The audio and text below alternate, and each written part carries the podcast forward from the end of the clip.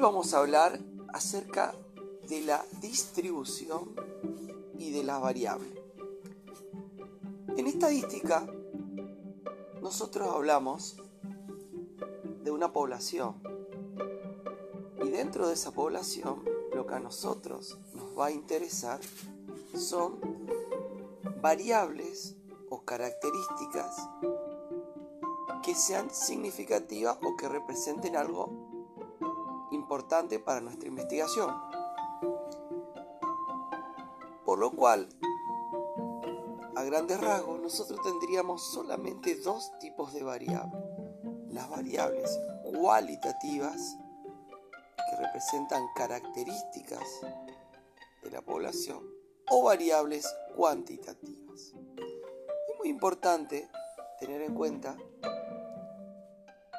que así como está la estadística univariada, que ya hemos visto en capítulos anteriores, donde yo con una población a la cual yo extraigo una muestra o tomo la población completa, nosotros podemos obtener valores y esos valores los podemos representar a través de un gráfico una escala y podemos tener una distribución de esa población en la variable. Algunos le llaman distribución de la población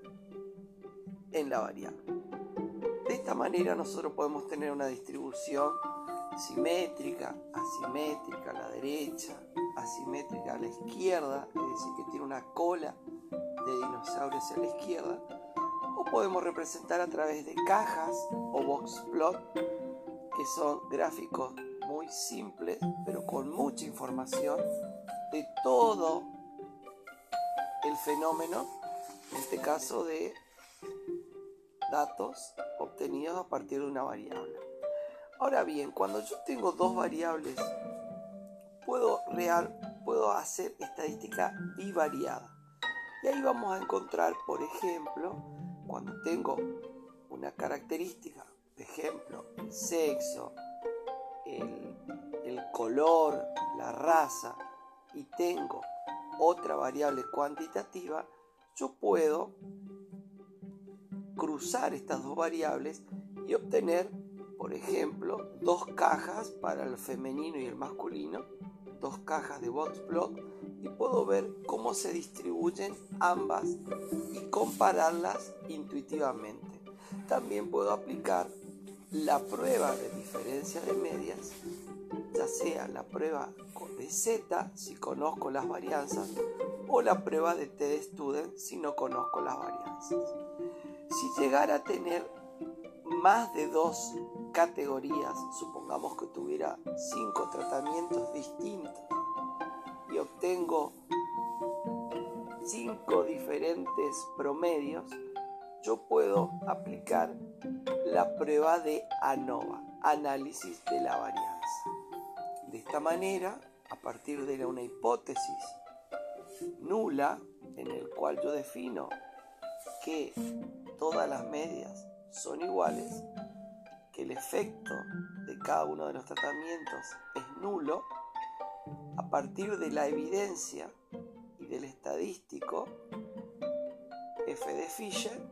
nosotros con la distribución de probabilidad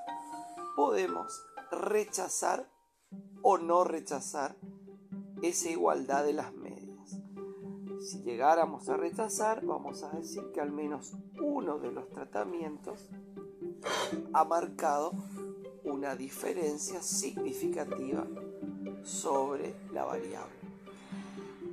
Es decir, variable cualitativa con cuantitativa tenemos diferencias de medias, Z con el estadístico Z con el estadístico T o la prueba NOVA de un factor fijo de eh, diferencias de media de más de una Si llegáramos a tener dos variables cualitativas, podemos aplicar las pruebas de independencia o de homogeneidad y usaremos el estadístico chi cuadrado. De esta manera, a partir de la hipótesis nula de que no hay relación o que son idénticas las distribuciones, es decir, que son homogéneas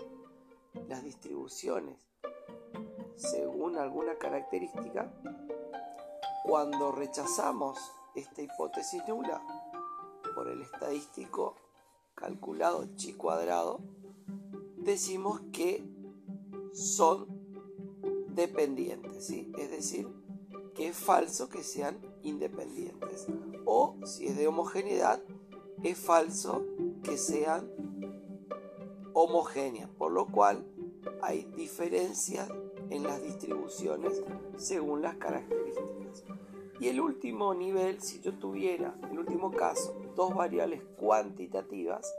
puedo aplicar el análisis de correlación o el modelo de regresión, en este caso podemos usar el que usamos nosotros, el de regresión lineal simple, donde yo puedo establecer si las variaciones de una de las variables, en este caso la independiente, afecta o modifica la variable dependiente. Si esto se da en algún sentido, si es en un sentido directo, es decir, cuando aumenta una variable y la otra variable tiende a aumentar, o viceversa, si disminuyen los valores de la variable, de una variable y los valores de la variable disminuyen, se dice que es directa, y si son inversas, cuando una variable aumenta y la otra tiende a disminuir, decimos que hay una correlación inversa o indirecta. Todo esto básicamente es un resumen de más o menos lo más livianamente posible para comprender cuáles son los objetivos de las diferentes unidades que hemos trabajado. Muchas gracias y hasta luego.